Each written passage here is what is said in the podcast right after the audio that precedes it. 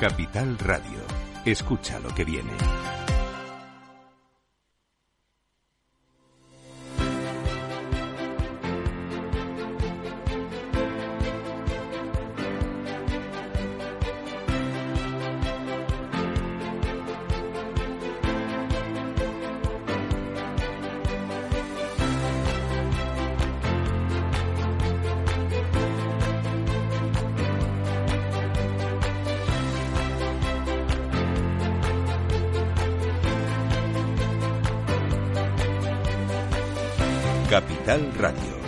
Genuina radio económica.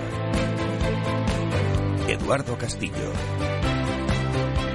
¿Qué tal amigos y muy buenos días y bienvenidos a este día especial, a este día de la gestión del cambio que de la mano del Instituto de la Gestión del Cambio hoy os va a acompañar en esta disciplina, en este conocimiento, en esta necesidad que tienen las empresas de gestionar todos los procesos de transformación, evolución, adaptación, cambio en definitiva, que cada día pues eh, se presentan como parte del negocio o como parte de la actividad común del desarrollo empresarial. Hoy con la ayuda de especialistas de muchas compañías, grandes, medianas, de diferentes sectores, vamos a conocer cuáles son las mejores herramientas y sobre todo las mejores políticas en la gestión del cambio que al final ocupa a una sola persona, o sea, una sola cosa, que son las personas dentro de las organizaciones, que es posiblemente lo más importante. Bueno, pues con la ayuda de estos especialistas vamos a hablar a lo largo de todo el día de gestión del cambio. Lo vamos a hacer en, desde aquí, desde ahora hasta las 12 del mediodía y luego esta tarde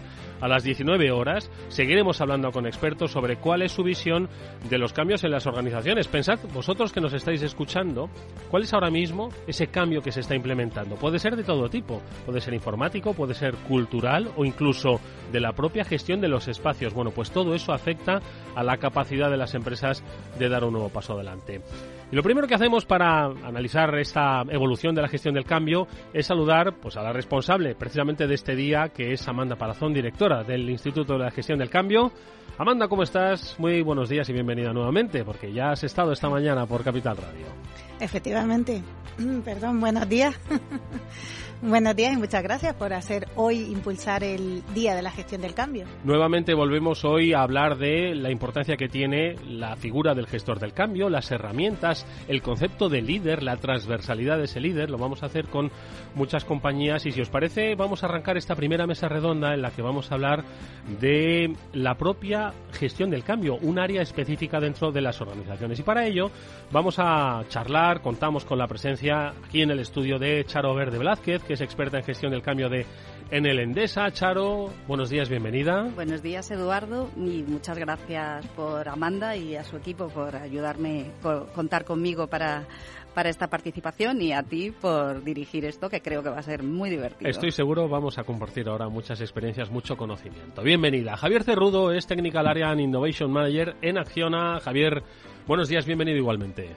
Hola, buenos días a todos. Eh, nada, muchas gracias por invitarme a esta mesa. Seguro que vamos a pasar un rato muy agradable y nada, vamos a, vamos a por ello. Estoy seguro de ello, bienvenido igualmente. Isabel Rodríguez es eh, directora de consultoría y gestión del cambio en Steelcase, ¿cómo estás? Hola, Isabel? muy buenos días. Pues encantada, muchas gracias Eduardo, Amanda por darnos voz en el día de hoy para bueno pues divulgar la importancia de la gestión del cambio. Pues bienvenida igualmente y muchas gracias por supuesto por esta disposición la que estáis mostrando todos los invitados. Miguel Ángel López Salas es experto en gestión del cambio. En Mafre es un eh, veterano ya de estas lides, un veterano en el área de la gestión del cambio. Siempre es un placer verte y saludarte. Miguel Ángel, bienvenido. Muchas gracias. Buenos días, Eduardo. Estoy encantado de estar de nuevo contigo en el programa y muchas gracias al grupo IMM por invitarme. Bueno, pues eh, cierra esta mesa. Nos acompaña en este caso telefónicamente Ana Lamas, que es presidenta en Five Rooms. Ana, buenos días. ¿Nos escuchas? Días. Bienvenida. ¿Cómo estás? Buenos- sí, buenos días, os escucho bastante bien. Pues muchísimas gracias, Eduardo, y muchísimas gracias, Amanda, también por invitarme una vez más. Bueno, pues eh, con ellos, con Charo, Javier, con Isabel, con Miguel Ángel y con Ana, vamos a hablar de la importancia de eh, tener un área de gestión del cambio en las organizaciones. En realidad, de la importancia de que el management de las organizaciones entienda que la gestión del cambio es transversal. ¿Qué es lo que vamos un poco a analizar, Amanda? Bueno, pues como estamos esta Sí, mañana. la verdad. La emoción del día. La realidad es que todo evoluciona y entonces, pues el proceso de cambio también. Hace 10 años, cuando 11 años ya, cuando hablábamos de esto, pues el hecho de tener la tarea de la gestión del cambio, pues ya era un avance en algunas organizaciones y ahora ya estamos en esa situación en la que necesitamos un área que, bueno, pues que tome decisiones estratégicas, que forme una estructura en cada uno de los procesos de cambio, que sea capaz de decir unas mm, políticas y unas herramientas. Ya necesitamos que exista un área que tenga foco en las personas para que acompañe pues a cualquier tipo de proceso de cambio, porque como hemos hablado muchas veces que hay ahora los trending topics, pues estamos hablando de cultura sostenible, por ejemplo, ese es uno de los de los grandes temas, todo lo que tiene que ver con WordPress que que Workplace, que para eso tenemos precisamente a Steelcase, que sigue siendo un tema que parece que, lleva tiempo y sin embargo todavía hay mucho mucho por hacer. Vamos a, bueno, en fin, eh, transformación digital por supuesto, porque digamos lo que digamos continuamos sin generar esa cultura de transformación digital. O sea, estos son los grandes temas que están encima de la mesa y requieren un equipo específico que sepa comprar gestión del cambio y esto es muy importante porque ahora pues empieza, ¿te acuerdas cuando hablábamos que el instituto iba a velar por el intrusismo? Bueno, pues eso está ocurriendo. La parte positiva es que significa que somos un imprescindible la parte quizás no tan positiva es que cualquiera dice que hace gestión del cambio y no, necesitamos expertos que lideren el cambio. Bueno, yo creo que Amanda ha puesto sobre la mesa yo, unas, eh, una realidad, una actualidad sobre la gestión del cambio interesantísima. Desde esa óptica, desde los cambios permanentes a diferentes niveles, sobre la implicación que deben tener las eh, diferentes estructuras de la organización, sobre el intrusismo, sobre la importancia que van adquiriendo determinados procesos de transformación digital, pero también de transformación espacial, por ejemplo, me gustaría que desde vuestra experiencia y óptica nos hablaseis no solo de eh, vuestra relación con la gestión del cambio dentro de vuestras organizaciones, sino precisamente sobre esa evolución que habéis ido viviendo y el momento actual y sobre todo necesidades actuales que tiene esa gestión del cambio. Así que si os parece, vamos a hacer una primera ronda de experiencia propia y te pregunto a ti primero, Charo, desde Enel Endesa, a ver.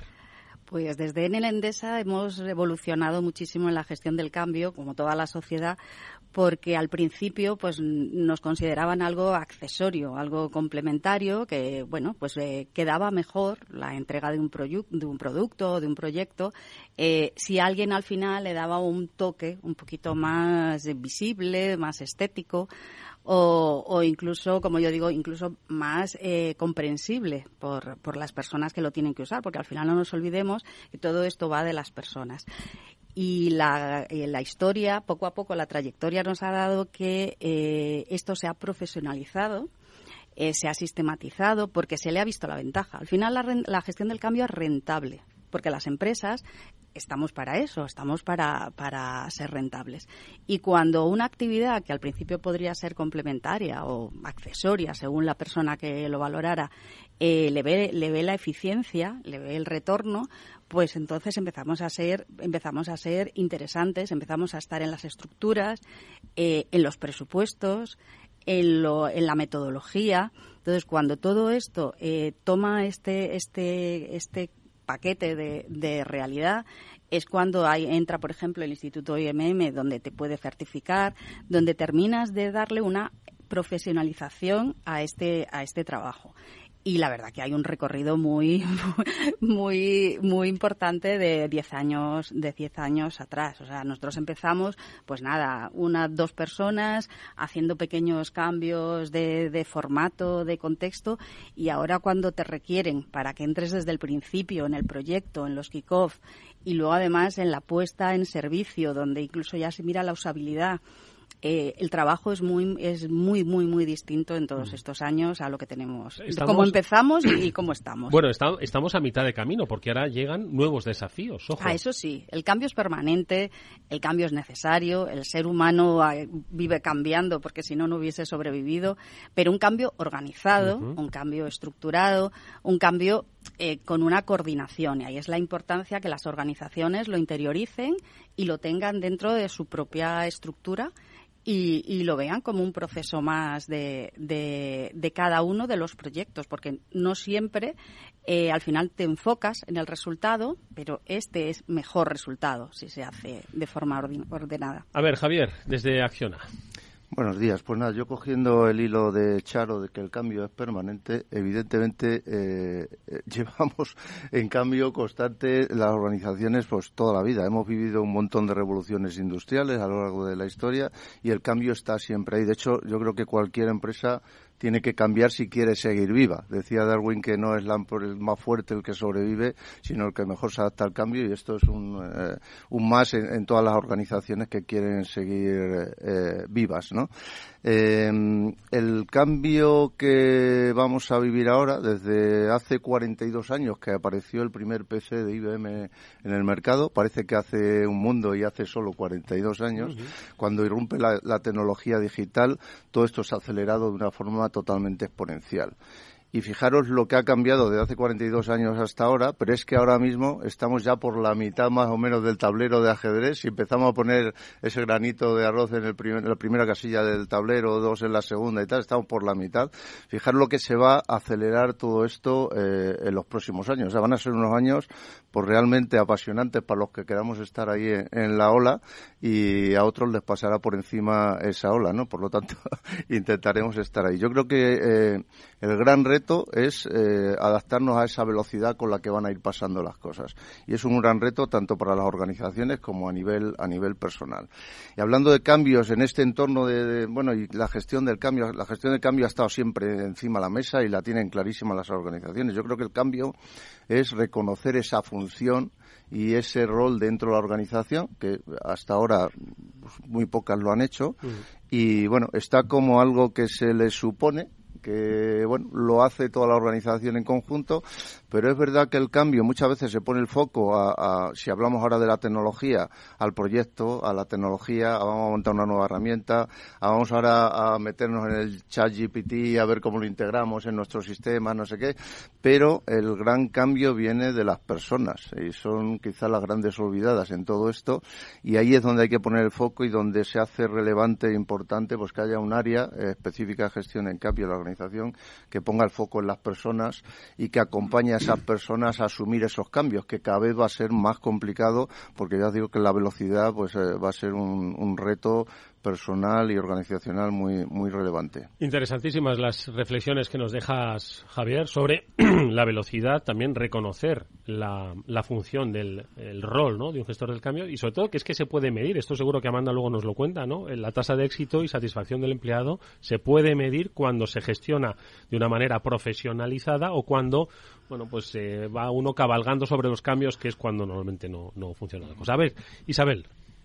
Pues, a ver, nosotros desde, desde Steelcase, que ayudamos a las empresas en el proceso de transformación de su experiencia de trabajo, pues a través del espacio, podemos decir que tenemos una experiencia de más de 30 años acompañando a, estas compañías y, históricamente creo que solamente las empresas líderes, eh, las multinacionales eran las que apostaban realmente por este servicio, ¿no? Pero eh, yo creo que era, pues eso, una herramienta que al final era poco reconocida y poco valorada.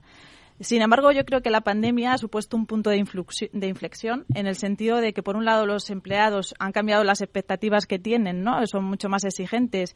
Y, por otro lado, los CEOs, pues también eh, valoran mucho más la experiencia que quieren dar a sus empleados y también a sus clientes, lógicamente. Y bueno, pues ahora yo creo que no hay un proceso de transformación realmente en de verdad, un proceso de transformación de verdad donde quieren cambiar, donde no exista la gestión del cambio. Eso lo estamos viendo, ¿no?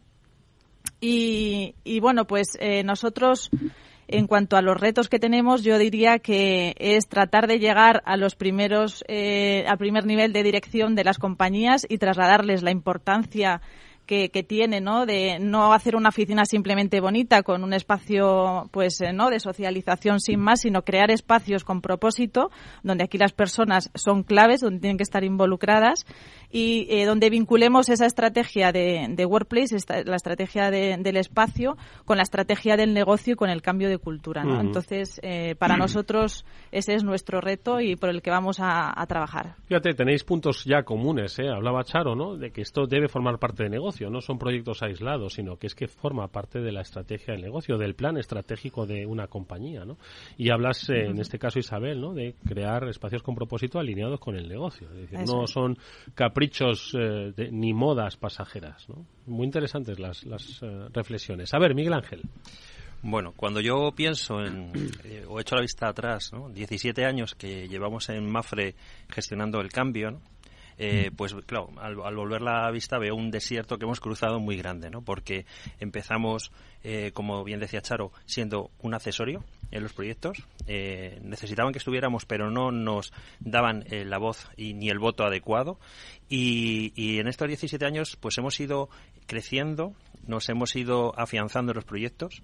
hemos pasado de ser un accesorio a un elemento principal. Ahora, en este momento, somos palanca y catalizadores de éxito dentro de los proyectos, pero para llegar a ese punto, pues hemos tenido que realizar muchas acciones, pues en nuestro caso en MAFRE, como eh, impulsar la certificación de gestión del cambio. Tenemos más de 100 certificados en gestión del cambio. Eso significa montar una red de gestión del cambio eh, importante para llegar a todo lo capilar, a todo lo pequeño, las grandes y pequeñas organizaciones. Es importante. No nos olvidemos que los cambios no se producen en los despachos o en los comités de dirección. Los cambios se producen en las personas, en todos los niveles. Y esto es importante tener una red de cambio que lo impulse.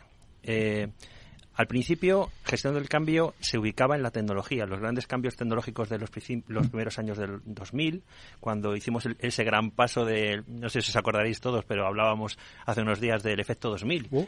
Nos olvidamos ya. Nos olvidamos, pero eso generó el primer eh, el, el, primer bloqueo en muchas organizaciones y hubo que eh, reaccionar cambiando la tecnología, adaptando la tecnología. Luego vinieron los cambios de procesos. Luego las organizaciones se, se eh, cambiaron, se reorganizaron en sí mismas. Y luego vinieron nuevas tendencias, los retos digitales, los digital workplace. Todo, en todos esos procesos la gestión del cambio ha estado presente. trabajo de hormiga, importante, pero trabajo muy afianzado. Es decir, es ese punto de calidad ese ponerle el ojo en la diana para que la flecha dé en el centro lo más acertadamente posible. Y ahí es donde la gestión del cambio, sobre todo en los tiempos en los que se reducen los presupuestos, se acortan los plazos, la gestión del cambio tiene que garantizar que el proyecto llega a buen puerto eh, de la mejor manera posible. Vamos a cerrar esta primera visión, esta primera ronda con, la reflexión de Ana Lamas, eh, presidenta en Fair Rooms. Ana, nos escuchas, te escuchamos a ti. Sí, buenos días. Buenos días. Pues yo, al hilo de todo lo que habéis hablado, desde cambio constante, desde rapidez, desde el espacio, las personas en el centro, y lo último de Miguel, que hablaba de que esto ha sido un desierto, mi reflexión desde el punto de vista, nosotros somos una empresa, yo diría que pequeña, y hemos eh, y además somos una empresa de servicios, con lo cual el cambio para nosotros es permanente. Hmm. Eh, Cuando vino la pandemia, hmm. nosotros pensábamos que estábamos digitalizados. Dime, ¿me escucháis? Sí, sí, te escuchamos. Había eh, un pequeño corte, pero te escuchamos estupendamente, Ana. ¿Me ah. Vale, eh, que os decía que cuando llegó la pandemia todos nosotros estábamos pensando que estamos digitalizados y realmente nos dimos cuenta que no estábamos digitalizados, que, que teníamos que haber ido un pasito más allá. Eh, también es importante la gente y también es importante desde dónde venga. Eh, evidentemente, si viene desde arriba es mucho más fácil, es mucho más fácil porque cuando tú lo implementas es fácil que la gente te vaya siguiendo, pero también es importante cómo lo comuniques a todos los equipos. La importancia de la comunicación con los equipos es fundamental y para eso yo creo que está el instituto para ayudarnos a todos a llegar a buen puerto porque evidentemente las organizaciones nos hacemos más eficientes y más eficaces, si queréis mi opinión. Hmm. Amanda, bueno, tras esta primera ronda, eh, ¿qué te parece los, puntos que han dejado sobre la mesa? Ahora les, eh, les veo anotar un montón de cosas y no les voy a preguntar, les voy a eh, ceder el micro porque yo creo que ya han surgido muchas ideas, pero quiero que tú también, después de escucharles, pues hagas una reflexión. Pues efectivamente, en realidad lo han dicho, cómo es la importancia primero de los líderes transformadores, que lo abordaremos en la segunda en la segunda mesa, cómo tienen que involucrarse, ¿no? Pues la capa de dirección, la capa de los patrocinadores, director general y bajar a esa red de influencia que también que también han comentado y por otro lado, lo cerca que tenemos que estar en la estrategia, teniendo en cuenta la velocidad y la necesidad de estar alineados al negocio, pues es que eh, al final estamos hablando eh, con personas que conocen y llevan años eh, liderando el cambio. Por tanto, la necesidad de ese área se hace evidente. Venga, Charo. Yo, en línea con lo que decía Ana, eh, la comunicación a mí me parece fundamental en las empresas y en los procesos de cambio, porque aunque las, las decisiones muchas veces, obviamente, se toman en los despachos, en las estrategias, al final las somos las personas de las empresas las que tienen que ejecutar ese cambio. De nada vale una magnífica estrategia si al final no llega a cada uno de ellos. Y uno de los principales problemas es la desinformación. O sea, yo creo que la información en tiempo y forma es eh, relevante. Evitar rumores, evitar resquemores, no hay nada más peligroso que los bulos. Entonces, eh, la inseguridad es lo que tenemos que contrarrestar con la información. ¿Cómo? Pues bueno, eh, hay hay que impactar mm, de todas las maneras posibles, pues tanto presencial, digital, en grupos a distintas escalas y en distintos tiempos. O sea, yo creo que también es importante que la, eh, desde el principio participemos en los proyectos, pero también empecemos lo antes posible a contar las primeras ideas que puedan ser eh, eh, transmitibles a los empleados, contarlo desde el principio, porque eso, al final, lo que te va a ayudar es a tener menos resistencia que es uno de los, nuestros grandes problemas permanentes, y, ya, y no solo durante la vida del proyecto, sino incluso después, porque es, todos hemos vivido proyectos que se ha hecho una magnífica labor de gestión del cambio y de comunicación eh, en el momento del arranque y seis meses después cuando mides, ¿qué ha pasado con todo aquello? Si no lo sigues manteniendo en el tiempo, por lo según en qué, en qué sistema o en qué cambio, tú tienes que mantenerlo. Y eso lo logramos con la comunicación. También es verdad que siempre leemos eh, que nosotros a veces somos, en una empresa, en un grupo como nosotros, somos nuestro propio spam. También tenemos que ser prudentes y cuidadosos y medir en qué momento. Pero la comunicación es básica, tal cual decía Ana. A ver, un minuto nos queda antes de una breve pausa. ¿Quién quiere hacer? Venga, Javier. yo cogiendo el hilo de Charo de la comunicación y la resistencia antes un comentario. Eh, el año el año 2000, el año 2000 lo viví yo de guardia en, IBM. me pasé la, transición para ver qué, se rompía o no. el 31 del 12, ¿no? Sí, sí, Allí, allí, estuve. Bueno, cogiendo, cogiendo el tema de, de la comunicación, muy importante, hay que comunicar bien, pero no hay que confundir nunca un plan de comunicación con un plan de gestión del mm, cambio, que, que muchísimas veces se confunde, ¿vale? Eh, la gestión gestión del cambio eh, va de personas, hay que bajar a la persona, la persona eh, cada uno somos de una manera, somos seres eh, emocionales, hay que hay que tocar esa esa parte emocional. somos normalmente resistentes al cambio de, inicio, o sea, estamos... Pues, pues por eso, Javier, vamos ahora a hablar del stakeholder, de cómo lo identificamos, el que está internamente en nuestras compañías. Si os parece, lo vamos a hacer ahora a la vuelta de esta brevísima pausa. Venga, estamos en el Día de la Gestión del Cambio 2023. Venga.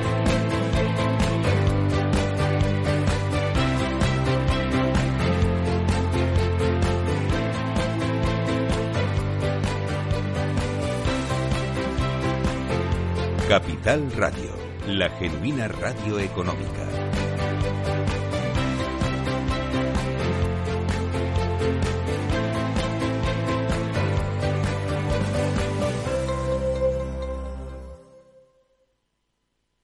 Veo, veo una cosita. ¿Qué cosita es? Empieza por la letrita L. Ya lo sé, letras del tesoro. Si mires donde mires ves letras del tesoro, en Renta 4 Banco te facilitamos comprarlas de forma rápida y cómoda. Entra en r4.com y descubre todas las ventajas de comprar letras con un especialista en inversión. Renta 4 Banco. ¿Quieres más?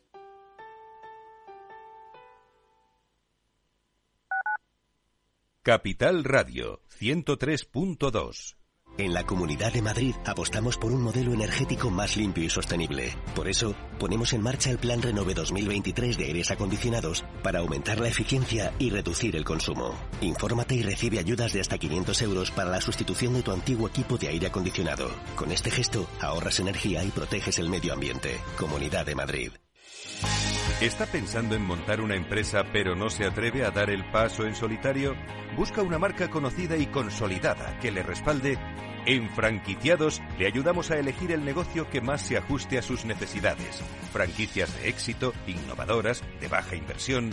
Los miércoles a las 12 en Capital Radio tienen una cita con el único programa de radio de España especializado en la industria de la franquicia. Franquiciados con Mabel Calatrava.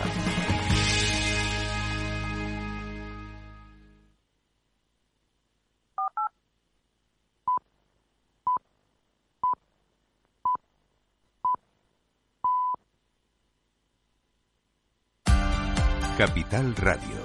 Escucha lo que viene. Eduardo Castillo. Bueno, pues seguimos en esta primera mesa del Día de la Gestión del Cambio que organiza el Instituto de la Gestión del Cambio. Hoy estamos hablando con Enel Endesa, con Acciona, con Steelcase, con Mafre y con Five Rooms. Estábamos hablando precisamente con Javier Cerrudo de Acciona sobre pues, la importancia de la comunicación, un, un melón que ha abierto eh, Charo Verde Blázquez de en el Endesa y decía que no es lo mismo un plan de comunicación que un plan de gestión del cambio. Y yo ponía sobre la mesa antes de cortarle, digo, no, la importancia del stakeholder interno, ¿no? Al final los stakeholders son nuestros accionistas, nuestros empleados, el consejo, ¿no? Entonces, identificar precisamente, ¿no? Al, que vamos a dirigir al grupo que más eh, afectado se va a ver por esta gestión del cambio y cómo nos aproximamos a él. Venga, continúa con tu reflexión, Javier. Bueno, pues lo que decía, ¿no? el no confundir ese plan de comunicación, hay que bajar a la persona. Al final, las que tienen que cambiar son las personas, tú puedes meter tecnología, puedes meter nuevos sistemas, nuevos procedimientos, nuevas maneras de hacer las cosas a las organizaciones, pero si las personas no lo hacen suyo, no se ha producido nada. Has, derrochado un montón de energía y no, y no has llegado a que el cambio que estaba buscando se, se produzca. Y solo hay una manera de que las personas cambien, y es que quieran hacerlo y ese que quieran hacerlo, pues tienes que ir ¿eh? persona a persona, viendo su realidad, viendo sus miedos, viendo eh, cuál es su situación de partida y acompañarlas a que hagan ese cambio o, hagan esa transformación hacia el nuevo modelo de la forma más adecuada posible y terminen convenciéndose de que quieren hacerlo, pues será la única garantía de, éxito de que realmente eh, cambien. Y decía antes que genéticamente estamos de alguna manera eh, en contra del cambio desde pequeñitos. Eh, cuando, cuando éramos bebés y nuestros padres nos querían dar un baño, acababa bañado el bebé y los padres de la que se liaba allí, ¿no? eh, pues esto, esto es igual. Luego igual cuando ya estaba en la bañera ya decía, oye, pues esto parece que mola, ¿no? Y ya, y ya se quedaba. Pues eh, al final de las organizaciones pasa, pasa un poco lo mismo, ¿no? La primera eh, reacción de todas las personas ante un cambio, después de que llevan las cosas haciéndolas de una misma manera eh, mucho tiempo, pues es, eh, no, a mí no me toques, que yo estoy dentro de mi... le está sacando de alguna manera de, de su zona de confort, ¿no? A ver, venga, más reflexiones que habéis eh, eh, apuntado a propósito de esa primera ronda. Bueno, yo eh, estoy totalmente de acuerdo con las reflexiones que hacían Charo y, Javier. ¿no? Nosotros, el enfoque que tenemos desde Steelcase es, el más importante es el plan de involucración, es involucrar a las personas. Nosotros creemos que el motor más fuerte del cambio son las emociones y cuando las personas se creen eh, el cambio y se creen por qué se están haciendo las cosas, pues evidentemente eh, las posibilidades de éxito son mucho más grandes. O sea, en este sentido hay datos que solamente uno de cada tres proyectos eh, pues tienen éxito y la razón es que muchas veces pues no tenemos en cuenta pues aspectos del comportamiento humano como, como pues que cuando estamos comprometidos o sea, eh, cuando estamos involucrados en un proceso y nosotros decidimos por nosotros mismos las posibilidades de que esto salga bien y de que nos comprometamos con que eso salga bien pues pueden ser hasta el 500% o sea que, que es, es importante. Entonces eh, pues nosotros en, en este proceso pues involucramos eh, pues a diferentes niveles de la compañía también, como, como comentábamos básico para nosotros tener un patrocinador ejecutivo eh, que, que, bueno pues que responda de este proyecto que transmita también ese entusiasmo eh, con transparencia eh, los beneficios y las ventajas que va a tener ese proceso de cambio. Y a partir de aquí que vayamos bajando los diferentes niveles no en el con diferentes perfiles pues a través de managers que para nosotros son claves en el proceso también porque conocen muy bien a sus equipos y pueden tener ese eh, ese contacto personal con ellos y ese coaching y, tener también ese feedback de, las cosas que, pueden estar afectando.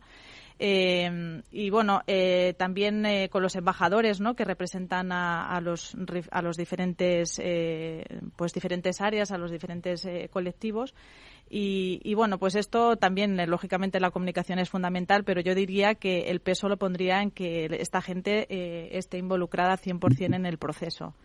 El patrocinador, el manager, la dirección, en, definitiva. Venga, un par de reflexiones más, Miguel Angeliana. Bueno, yo lo que me gustaría aquí introducir es una cosa importante que hemos ido viendo a lo largo de los años. Antes hacíamos gestión del cambio en grandes cañonazos, eh, café con leche para todos.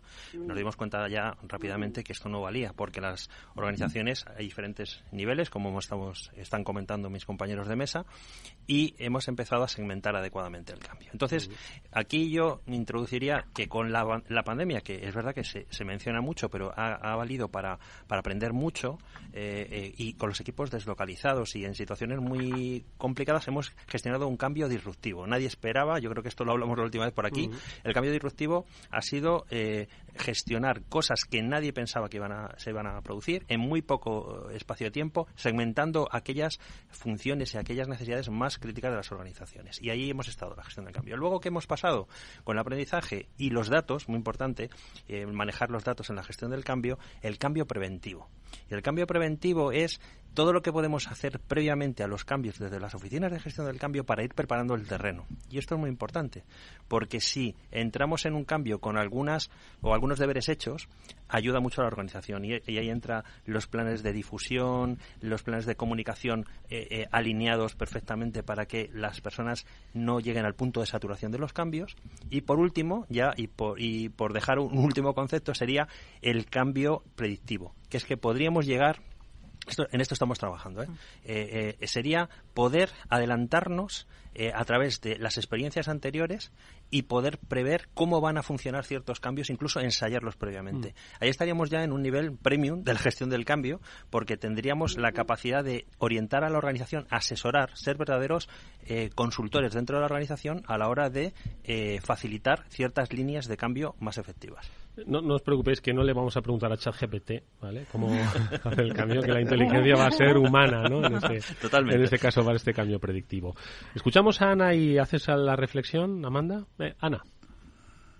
Ah, pues eh, yo al hilo de lo que estaba comentando Miguel, de que hemos pasado de un cambio disruptivo a un cambio predictivo, eh, yo fíjate, lo que diría siempre es pondría también en esta ecuación el tema de los resultados los resultados para toda la compañía, no solo eh, a nivel eh, monetario, sino también a nivel organizativo, a nivel de gestión y a todos los niveles, porque yo creo que es más fácil eh, cuando tú tienes buenos resultados, que todo eso lo transmitas a toda la gente, porque cuando una compañía está sana y está feliz, todos sus empleados normalmente deberían estar felices porque la gestión va bien. Entonces, yo en esto de verdad que metería la palabra resultados, sobre todo con el cambio predictivo. Y ahí tenemos grandes compañías que han hecho unos cambios predictivos que les han funcionado, les han funcionado muy bien y hoy en día están eh, en primera línea cuando normalmente hubieran desaparecido. Entonces, me parece importante, sobre todo lo, último, el cambio predictivo y vuelvo a decir eh, la gente en el foco y, y yo los resultados también un círculo alrededor de todo eso. Mm. Venga, Amanda, ¿qué querías tú reflexionar? no, solamente fíjate, estaba como muy orgullosa ¿no? de la mesa en el sentido de, fíjate, la madurez de, esta mesa. Si tiramos de meroteca, como, como nunca hubiesen dicho frases como que no confundir un plan de comunicación con, con un plan de, de, gestión del cambio, que ahí es donde se nota que hemos avanzado. Y bueno, quería también mm. aprovechar un poco y poner encima de la mesa. Eh, cómo trabajar con esos patrocinadores, ¿no? Porque al final, eh, cuando hablamos de gobierno, otro de los temas que hay, y es una cuestión que nosotros ahora estamos abordando mucho porque ya por fin teníamos acceso, es que ellos tampoco saben cómo liderar el cambio. O sea, damos por hecho que un director general siempre lo sabe todo. Y la verdad es que eh, cuando, cuando les ayudamos, cuando en esa comunicación, que es que el concepto de comunicación es que es muy amplio, entonces aquí como acotarlo a un plan de intervención, cuándo intervenir, cómo intervenir, para qué tiene que estar dónde, bueno, pues en ese en ese contexto ponerlo encima de la mesa, puesto que es como un concepto de patrocinador plus, es decir, ya no solo estar alineado y, dotar de herramientas, sino en qué momentos debe intervenir dentro de esos procesos, ¿no? Pero yo creo que eso también está basado en la experiencia y en la credibilidad. O sea, si hemos medido previamente, hemos visto resultados, el siguiente proyecto va a ser más fácil que el, director general o el mm. comité de dirección nos, nos compre eh, esa, esta parte del trabajo, porque al final son datos. La vida, la vida hoy en día la gestionamos eh, eh, y en datos. Y si tú tienes esa experiencia previa que ha dado resultados y que te has ganado esa credibilidad en esta función, pues es, es te van a contar contigo y, requerir su participación y, los stakeholders que van a participar con nosotros, e incluso ya no se os pasará a vosotros, ya se apuntan. Al principio encontrar a alguien que te acompañara en la gestión del cambio, pues era, era, era difícil porque, porque no era creíble si tú lo mides y al final eso tiene resultados, eh, encuentras a mucha gente que quiere participar en ese cambio, quiere innovar, quiere ser los primeros que participen en, un piloto y, y eso al final hay gente que le, resulta, resulta atractivo. Y otra cosa que también es importante es que tengamos en cuenta que esto influye mucho también en la atracción del talento, en la retención del talento. Las empresas que no se renuevan o que no están activas eh, muchas veces pierden a profesionales de éxito o a gente joven. Me da lo mismo, cualquiera de los dos son válidos en, en las organizaciones. Y esto es a base de eh, dar resultados creíbles donde la gestión del cambio es un plus, es una mejora en cualquiera de las transformaciones. Eh, Charo habla de credibilidad. A ver, Miguel Ángel. Sí, apoyando un poco lo que, lo que está comentando Charo, que lo más importante en la gestión del cambio, aparte de que medimos el retorno de cómo benefician los proyectos, es el retorno emocional que, que produce en la organización. de clima, claro. Nosotros estamos trabajando mucho en ese retorno emocional, porque efectivamente las organizaciones están cambiando. Desde hace unos años parece que se están humanizando muchísimo más y mm, demandan más nivel emocional. ¿no? Entonces, la gestión del cambio tiene que trabajar mucho también en medir ese retorno emocional para los que están sufriendo el cambio, pero para, también para el entorno de la empresa que ve cómo esa gestión del cambio les produce un nivel de satisfacción un poquito mayor que lo que producían antes los proyectos en sí mismos, que eran más técnicos, más administrativos. ¿no?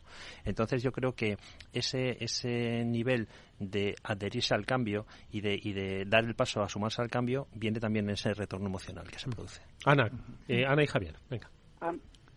A mí me parece importante lo que ha dicho Charo de la retención del talento, porque es una herramienta también imprescindible para, que todo el talento lo tengas retenido, sobre todo con la gente más joven. Entonces, me parece que es un punto de inflexión bastante interesante el, que ha comentado de eh, retención del talento y os cuento también por qué. Porque si todo esto lo mezclamos con comunicación, lo mezclamos con el cambio predictivo, lo mezclamos con todo esto, evidentemente nos damos cuenta cada vez más que el cambio es importante, es importante para las compañías y es importante también para las personas, porque lo hemos hablado también desde el principio, todo el mundo tenemos una resistencia al cambio brutal, que eso, eso es sabido. Pero yo creo también que si contamos, en lugar de patrocinadores, yo cambiaría la palabra por evangelizadores, porque es de alguna forma la gente que tenemos interna la que puede ayudar también a que todo esto se produzca.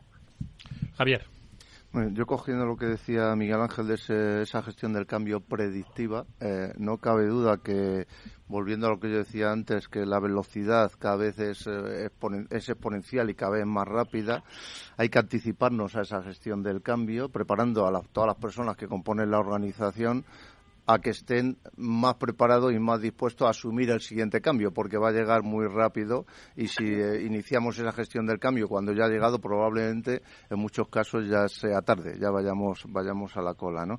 Y luego, tanto para Miguel Ángel como para Amanda, yo les, les, lanzo aquí un, reto, ¿eh? que para mí es un tema, un tema complicado, y es cómo medir dos cosas. Eh, una, cómo medir la diferencia en un proyecto que ha tenido una gestión del cambio profesionalizada y un proyecto que se ha hecho pues eh, sin esa gestión del cambio añadida o también dentro de una organización cómo medir el y esto mucho más complicado el oye ¿qué pasa si cambio y qué pasa si no cambio? Porque claro, si no cambio, nunca sabes cómo hubiera sido si hubiera cambiado y, viceversa, ¿no? Entonces, eh, yo son, son dos retos en cuanto a cómo poner eso realmente en una medida que se pueda poner de encima de la mesa del comité de dirección con un número. Eh, yo creo que eso es un reto importante que por lo menos yo, a día de hoy no, no tenemos bien, bien resuelto.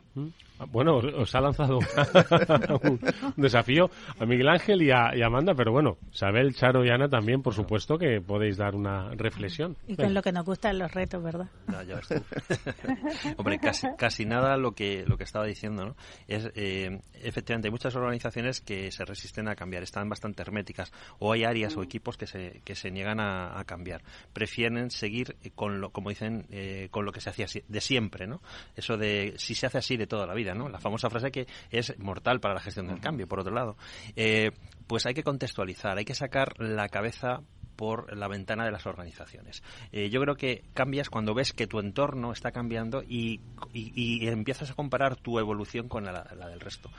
Eh, es la única manera porque eh, hay que demostrar a los comités de dirección que cada uno de esos cambios que se producen, que efectivamente desequilibran el día a día, porque un cambio siempre desequilibra, pero lo que está pasando en el entorno es una evolución con respecto a la posición en la que yo me encuentro. Entonces, hay que contextualizar mucho, hay que llevar ejemplos, hay que sacar la mm. cabeza, hay que ir a eventos. Explicar el porqué y el para qué del cambio. Exactamente, y, sobre todo eh, en, un mundo tan abierto y tan eh, conectado, es imposible no mirar hacia un lado y hacia otro y ver qué se está haciendo. Entonces, la contextualización es muy importante en las organizaciones. No, ya no somos celdas encerradas en sí mismas, ya somos empresas en un ecosistema. Y eso es el primer paso para darte cuenta que tienes que cambiar, ¿no?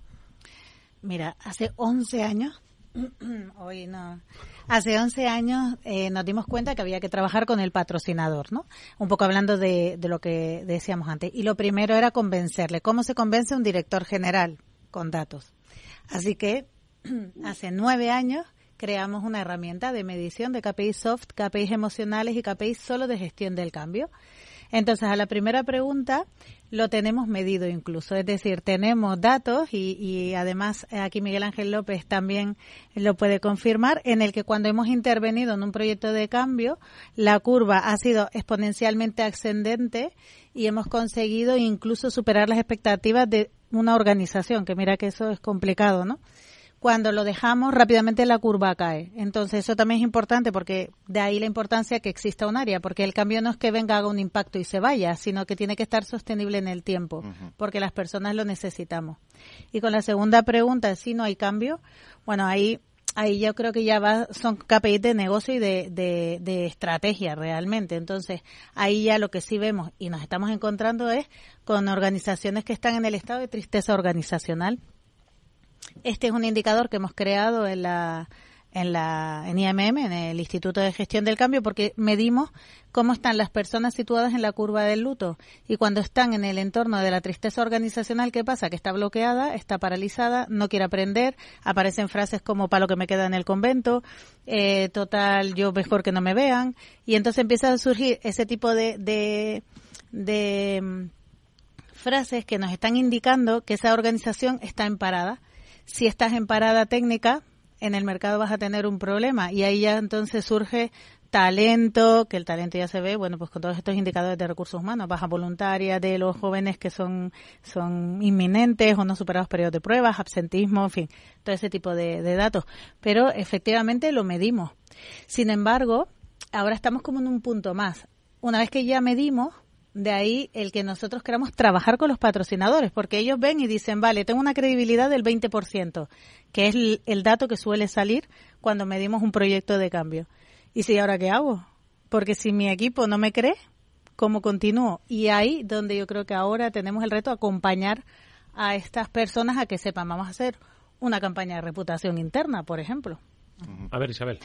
Bueno, nosotros en este sentido, o sea, yo creo que eh, merece bien la pena invertir ¿no? en las personas porque hay un impacto claramente en la rentabilidad. De hecho, hay estudios que correlacionan cuando la gente está altamente comprometida con los resultados de la compañía, que pueden llegar a ser un 19% eh, más altos. Con lo cual, yo creo que a nivel económico, eh, pues a las empresas les interesa, ¿no? Teniendo en cuenta además también que en la distribución de costes las personas somos un coste bastante importante. O sea, que tener una, unas personas personas y unos empleados comprometidos, creo que, es interesante, o sea, para el negocio y para, y para tener un, ambiente de personas eh, bueno.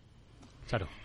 Y, por ejemplo, nosotros en nuestro grupo, mm, lo amplios que somos a nivel, mundial, el grupo en el, eh, está localizado en 10 países, eh, la figura del empleado como que está en el centro y que puedas además segmentar esta, porque responder a, al compromiso del empleado en una empresa pequeña es fácil, pero en, empresas eh, multinacionales deslocalizadas y con un montón de perfiles y de historia de dónde, de dónde lo que éramos, nosotros antes éramos en el caso de Iberia, éramos, éramos solo España, Endesa, después crecimos a Latinoamérica y ahora pertenecemos al grupo multinacional. En el, eh, no se puede medir, no es tan fácil medir eh, el grado de compromiso y de aceptación de este cambio en cada una de las personas. Por eso es tan, tan importante mantener al empleado en el centro y hacer encuestas periódicas segmentadas, lo que hablábamos antes de la segmentación, porque el cambio se puede producir en un momento dado eh, en las organizaciones que no son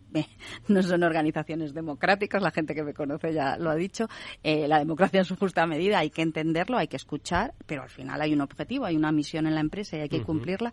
Claro, medir eh, el, cómo el empleado está eh, fidelizado con la empresa, cómo está comprometido, es muy complicado. Entonces, eh, es tan importante segmentar, o sea, segmentar el cambio, segmentar la comunicación, que no el plan de que no es un plan de comunicación, evidentemente, y sobre todo los resultados y los planes de acción, porque si tú mides y luego no planificas nada, pues, eh, pues tampoco tiene mucho sentido.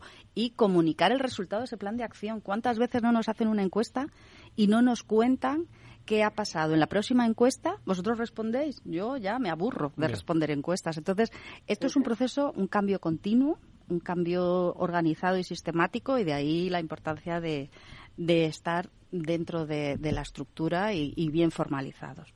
Ana. ¿Me dejáis dar dos datos?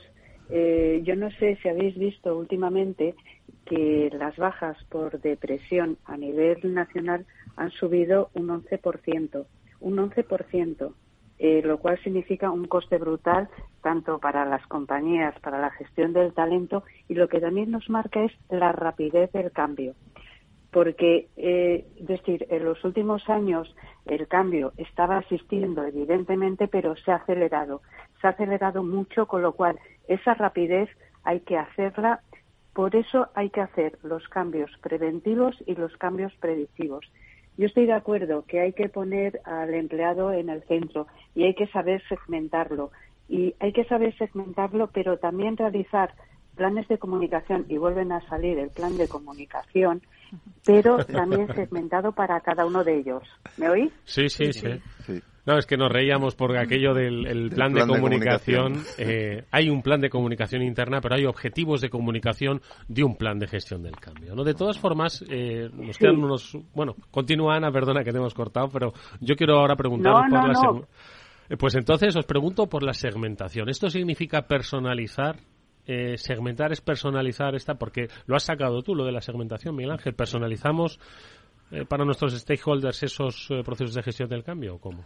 Sí, debemos empezar a trabajar en una gestión de cambio más personalizada. Eh, buscar eh, qué, cuál es la palanca que mueve a cada uno de esos colectivos para evitar para evitar que eh, tengamos fallos en los en los planes de gestión del cambio. Por tanto, eso significa que cuando estamos haciendo ese plan inicial tan importante, el, análisis del cambio inicial, tenemos que tener un conocimiento bastante grande de los colectivos a los que nos vamos a dirigir. Y a partir de ahí, trabajar con los datos, trabajar con todos los elementos a nuestro alcance para hacer un cambio más personalizado.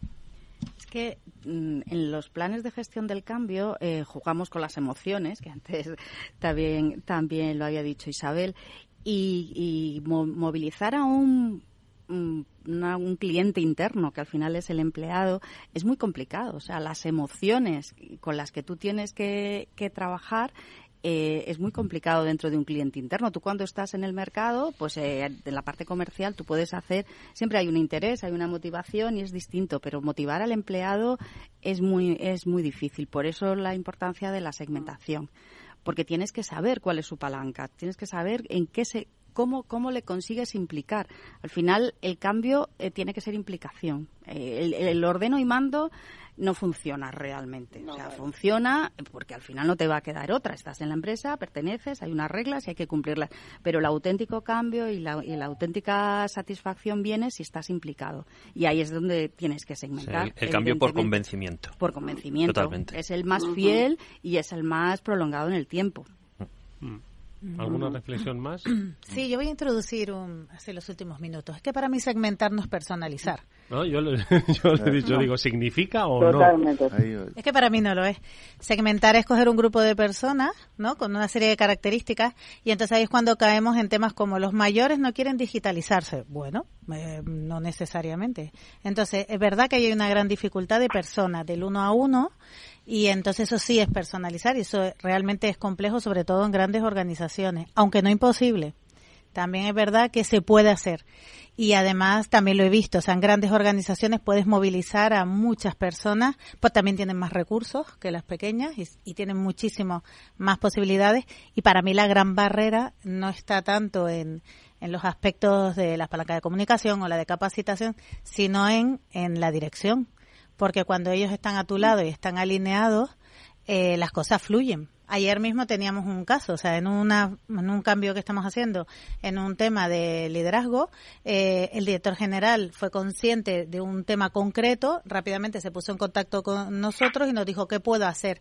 Y apareció un tema que se llama la espontaneidad. Y es cuando nada está organizado, planificado, y lo hizo. Y tuvo un gran éxito. Entonces, gracias a ese señor que es un gran líder, si él no hace esa acción, pues realmente se queda en nada y no sabes el impacto que tuvo. ¿eh? Paralizó la organización, abrió un Teams, 10 minutos y fue fantástico. Hasta nosotros estábamos sorprendidos. O sea, imagínense el gran impacto que tuvo. O sea, se puede, pero necesitamos esta figura que lo impulse. Pues eh, os voy a pedir, porque es eh, el paso para nuestra siguiente mesa, nos quedan apenas un par de minutos, eh, esa siguiente mesa va a hablar precisamente del líder transformador. Lo hemos mencionado, hemos mencionado el papel del patrocinador, cómo debe ir evolucionando, cómo debe ir gestionando. ¿Quién me hace una última reflexión sobre ese líder? Venga, Javier. Te toca. Sobre ese, bueno, pues nada, me toca. eh, el líder, yo creo, el, el líder, eh, la palabra líder está complicada y está muy, muy manida. El líder tiene que ganarse ese puesto de liderazgo. No puede ser alguien que le ponga a la organización una, la estrellita, le dice tú eres el director y a partir de ahí ya eres el líder. No, no es el líder. El líder se tiene que ganar que la gente quiera seguirle y que le reconozca realmente como ese líder. Y ese es el líder transformador que, que funciona y que es capaz de, de transformar esas organizaciones y de, y de moverlas. Venga, Isabel. Pues eh, yo diría que es clave que, que sea visible o sea, que la gente sea consciente que está en todo el proceso de transformación y que vean que está apoyando ese, ese cambio y que además sea muy activa su, su intervención. Y, y, yo creo que eso es una de las claves del éxito de los proyectos. O sea, cuando el patrocinador ejecutivo no está visible y no es activo en, en el proceso, yo diría que, que las posibilidades de que, de que ese cambio se, se produzca con éxito pues eh, son mínimas.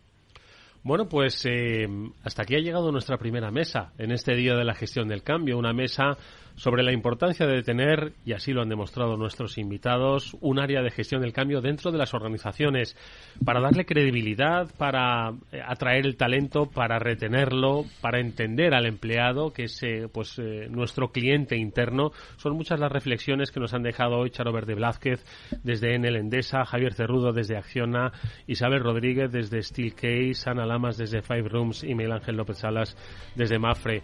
Ah, y por supuesto con Amanda Palazón, que ahora sigue en esta siguiente mesa de liderazgo. Muchísimas gracias, mucha suerte, enhorabuena por el trabajo llevado a cabo. Os deseo toda la suerte para el que todavía está por llegar.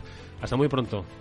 Muchas gracias. Muchas gracias. a todos. Gracias, por compartir el conocimiento gracias. con nosotros. Gracias. gracias. Venga, vamos a hacer una brevísima pausa y seguimos con esa segunda mesa, la del líder transformador. Nuevas empresas vendrán a apuntar cuál debe ser ese perfil, cuál debe ser esa categoría y sobre todo cuál debe ser ese conocimiento. Venga, hasta ahora, nos vemos.